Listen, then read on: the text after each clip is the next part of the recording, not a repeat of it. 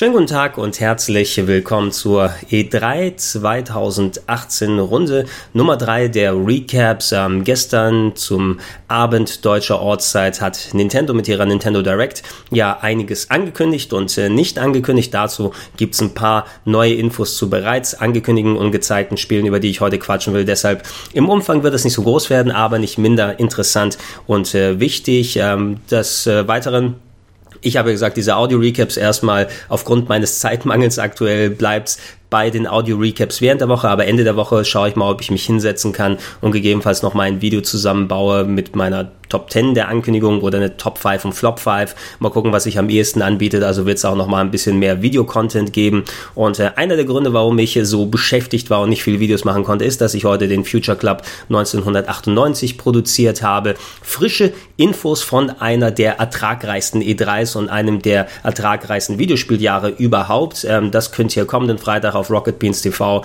direkt im Anschluss an Game 2 sehen. Das müsste um ja, 21 Uhr sein oder ist es schon 20.30 Uhr? Ich bin mir nicht ganz sicher, wie lang dann Game 2 sein wird, aber bleibt einfach dran und freut euch danach auf Spaß, Schabernack und Informationen aus dem Jahr 1998.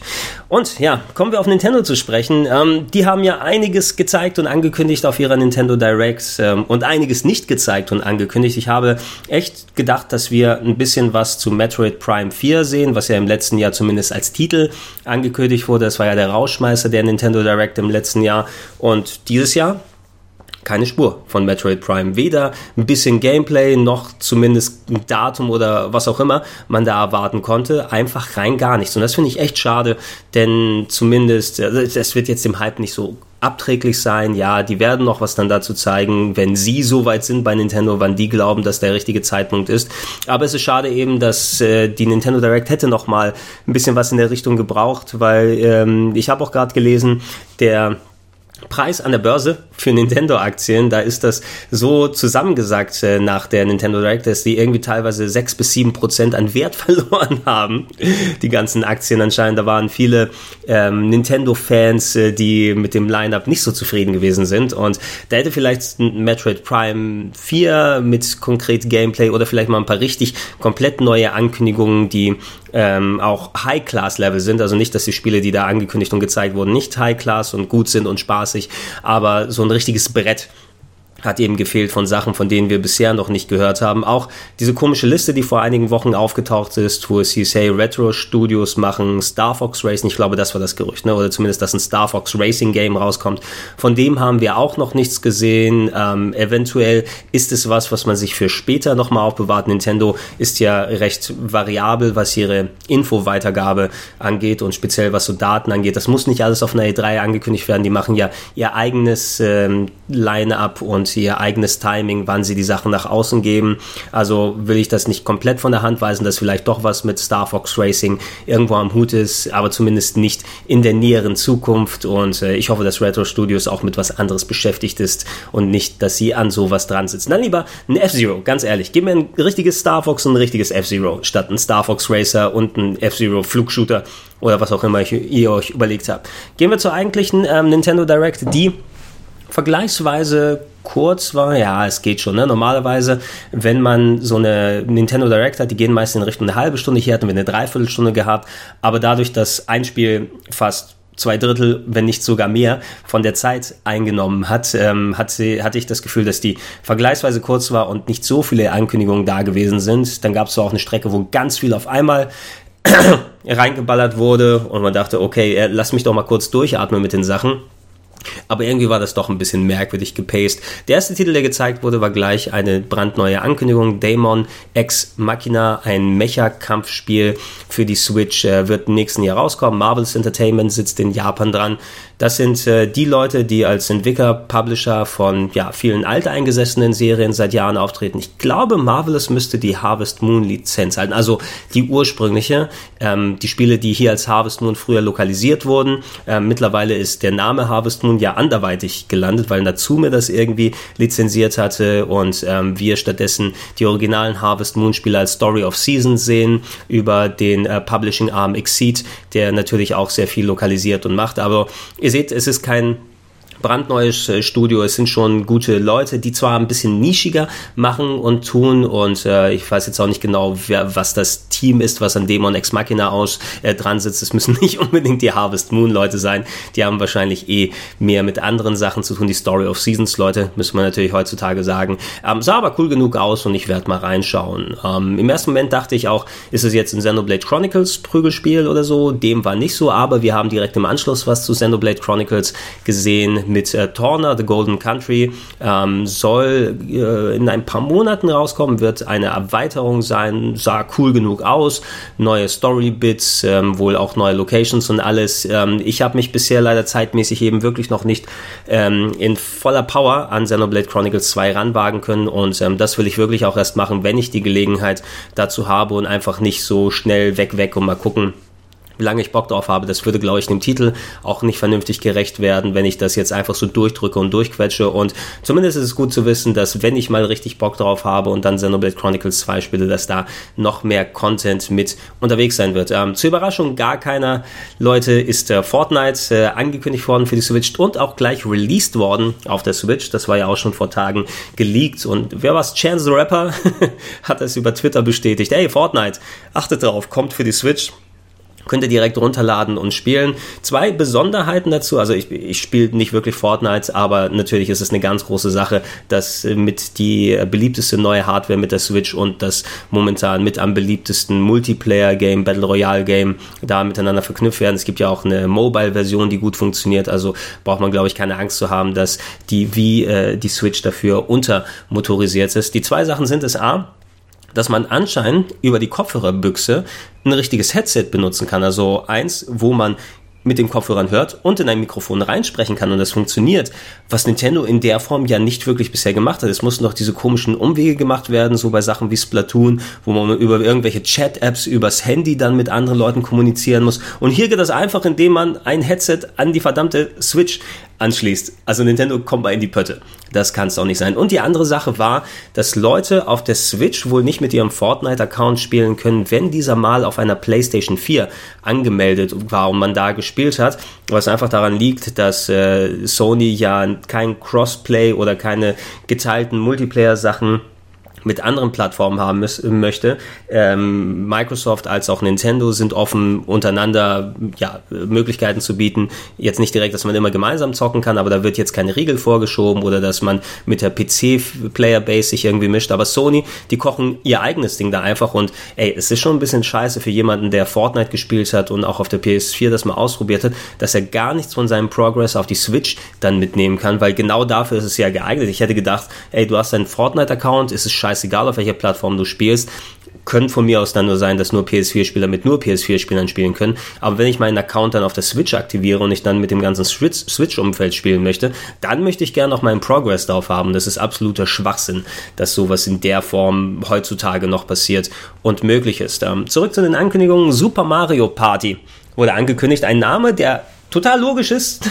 Un ungewöhnlich, dass der bisher noch gar nicht so aufgetaucht ist. Auf der Switch kommt im Oktober Sah aus wie Mario Party, scheint wieder ein großer Spaß zu sein. Mir gefiel dieses Feature, dass man wohl zwei Switches zusammenpacken kann und so verknüpfen kann, dass man äh, verschiedene Levelaufbauten macht, wenn man entsprechend mit zwei Switches unterwegs ist und vier Leute dann gemeinsam spielen oder auch Sachen dafür gedacht sind, dass mal, mal einige Leute können nur auf ihre Seite schauen, eine auf andere. Das bringt ganz neue Möglichkeiten in die Minigames mit rein und ähm, ich spiele nicht häufig Mario Party, aber ich kann mich an etliche lustige Sessions, die da auch entsprechend lange gegangen sind, erinnern, wo ich zumindest eine eines der Mario-Partys mal hier oder da gespielt habe. Und äh, ja, hey, warum nicht? Ähm, ich werde nicht sofort rausrennen und es mir kaufen, aber für so eine Session, da hätte ich nichts dagegen. Ähm, ein paar kleinere Titel wurden angekündigt. Overcooked 2 wird nach dem riesigen Erfolg, den es über viele Plattformen hatte, ähm, rauskommen im August für die Switch, für den PC, für die Xbox One und die PS4 ähm, mit vielen neuen Updates und äh, ändernden ähm, Leveln, wo man gleichzeitig spielen kann. Auch das,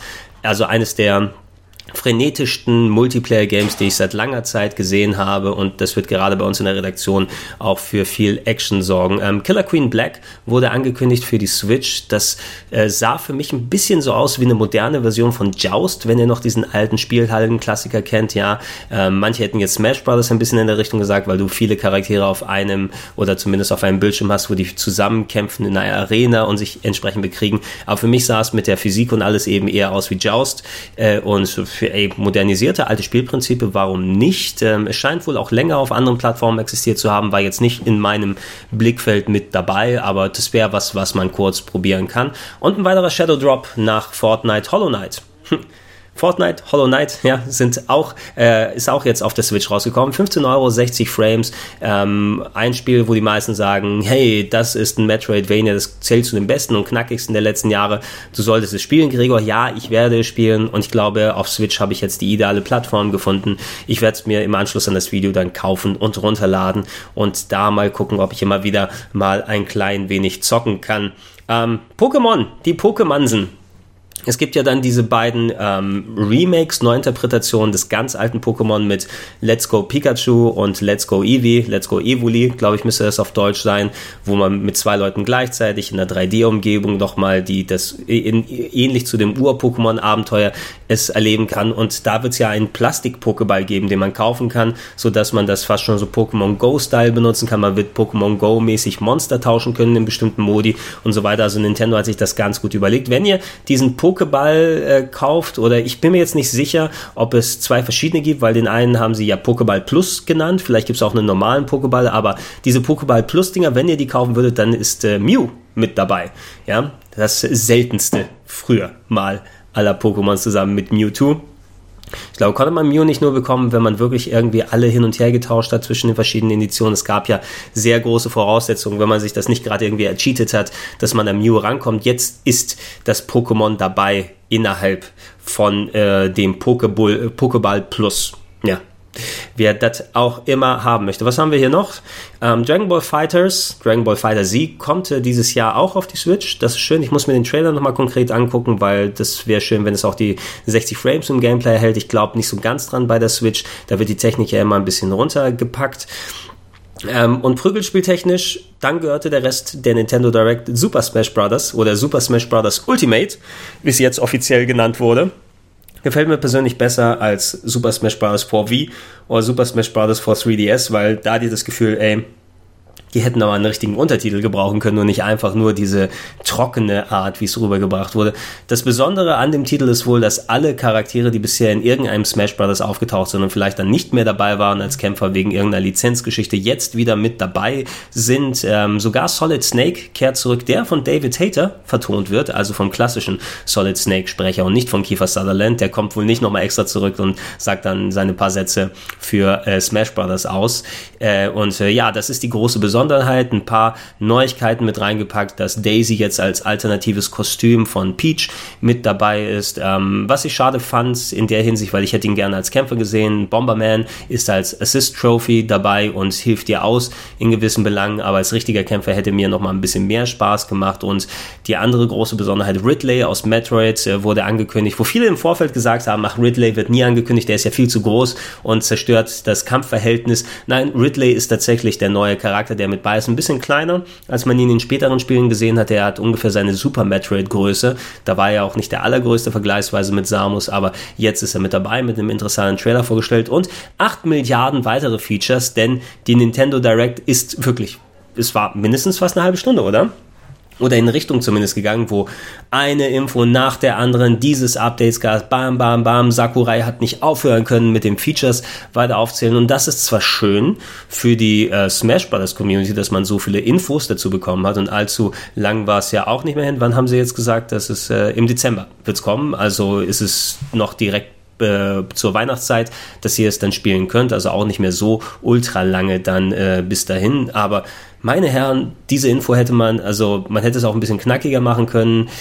Die Hälfte der Zeit hätte mehr als ausgereicht und viele der Infos, es gab ja auch im Nachhinein dann Nintendo Direct Treehouse Streams, wo man solche Info verpacken kann für die Leute, die wirklich dann heiß drauf sind. Hier haben alle auf neue Ankündigungen, auf Metroid Prime 4 Stuff gewartet, auf was, was auch immer mit dem Star Fox Racing oder whatever dann da ist, aber stattdessen gab es nur Smash Brothers, Smash Brothers, Smash Brothers, Smash Brothers und eben so cool es für die Smash Brothers Fans ist, dass man jetzt mit diesem Ultimate-Spiel äh, alle Charaktere vereint hat, die man vorher hatte.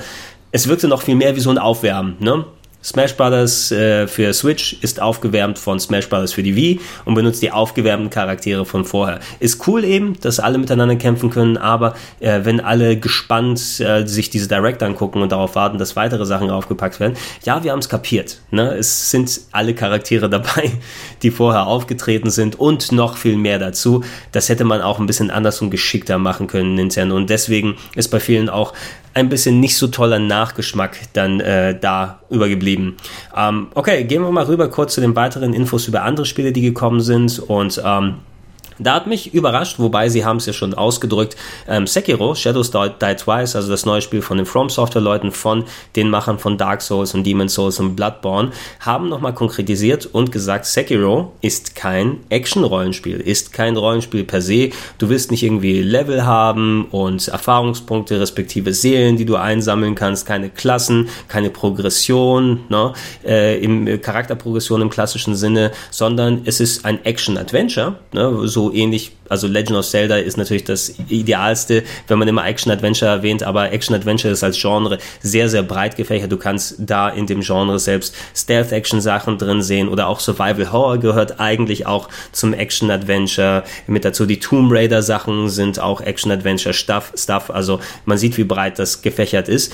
Ähm, hier scheint es vom Levelaufbau, wenn man dem Trailer nach zu urteilen geht, also sehr ähnlich wohl zu sein wie die Soul-Sachen, aber wenn da das Gameplay auf Progression von, von wegen, du findest neue Upgrades für deinen Arm und kannst dann um äh, dich äh, hervorwagen in neue Gebiete und kannst anders die Gegner bekämpfen und so weiter, finde ich tatsächlich auch gar nicht mal so schlecht. Ich dachte fast schon, dass das so ein Ansatz ist, den die Serie, die Serie, ja, der Publisher, der Entwickler mit Bloodborne gehen könnte, dass ich nicht unbedingt noch ein Game mit einem Rollenspielfundament brauche, weil genau was mein Gedanke war. Ne? Ähm, äh, ja, ey, From Software haben früher so viele Spiele gemacht, habe ich ja anderswo nochmal ausgeführt und jetzt machen sie noch einen Souls-mäßigen Ableger, nur in einem anderen Location.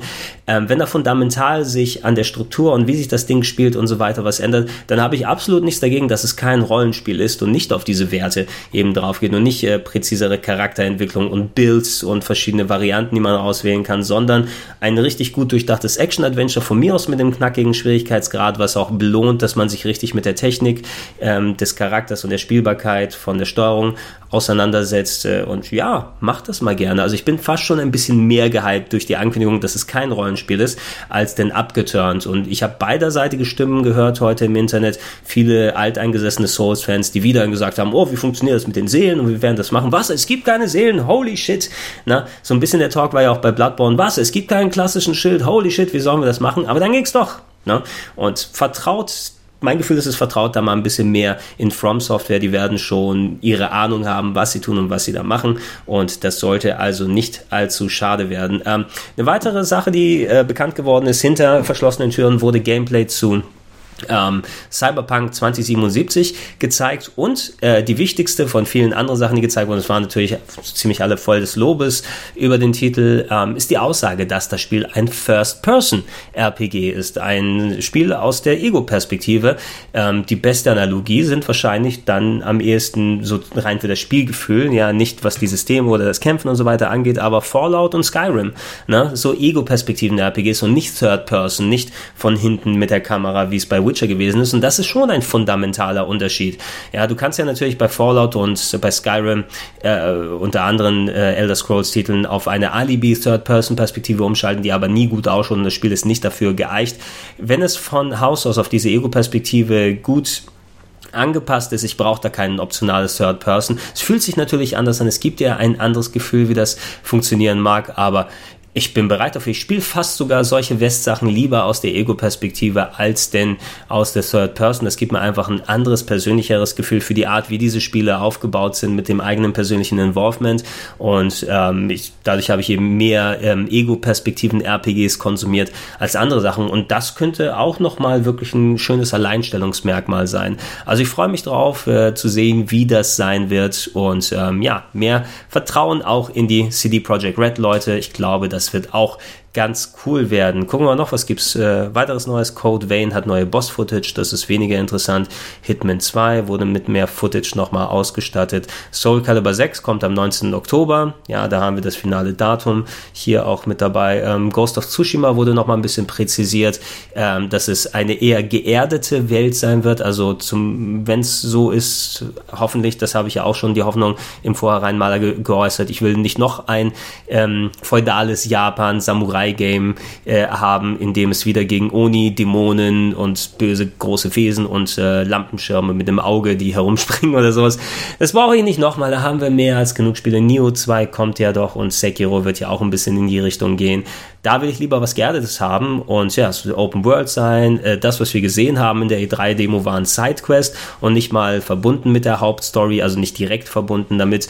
Und das ist schon ganz geil. Also ich hoffe und ich, also ich hoffe und ich drücke da auch Sucker Punch die Daumen, dass da was richtig Gutes und Rundes draus äh, wird. Ähm, Last of Us äh, Teil 2 äh, wurde nochmal in Interviews nochmal präzisiert, was man da gesehen hat. Und da haben die Entwickler was geäußert, was ich mir auch gedacht habe ähm, dass die Art von sehr überspitzter Gewalterstellung, die nicht von nichts zurückscheut, die wirklich direkt dahin geht, das ist etwas, was bewusst eben gemacht wurde äh, von den Entwicklern, einfach um die Wirkung des eigenen Handelns und wahrscheinlich wird das auch wirklich Einfluss auf den Storyverlauf und auf den Charakterverlauf und die Entwicklung von Ellie haben, wie das mit ihr wirkt, dass es einfach mal schonungslos da gezeigt wird. Und das ist auch was Interessantes, ne? dass du, äh, je nachdem wie du agierst, nicht einfach sagst, oh, cooler Gore und das blättert es und so weiter, weil Spiele, das haben auch die Entwickler da nochmal gesagt, die beschönigen sowas gerne, dass so der coole Part davon übrig bleibt, aber nicht der unangenehme, wenn man dann als mordender super schlechter durch die Spiele da durchzieht. Und das finde ich auch einen sehr interessanten Einsatz. Also da denke ich wirklich nochmal zwei oder dreimal nach, wie du da agierst. Und eventuell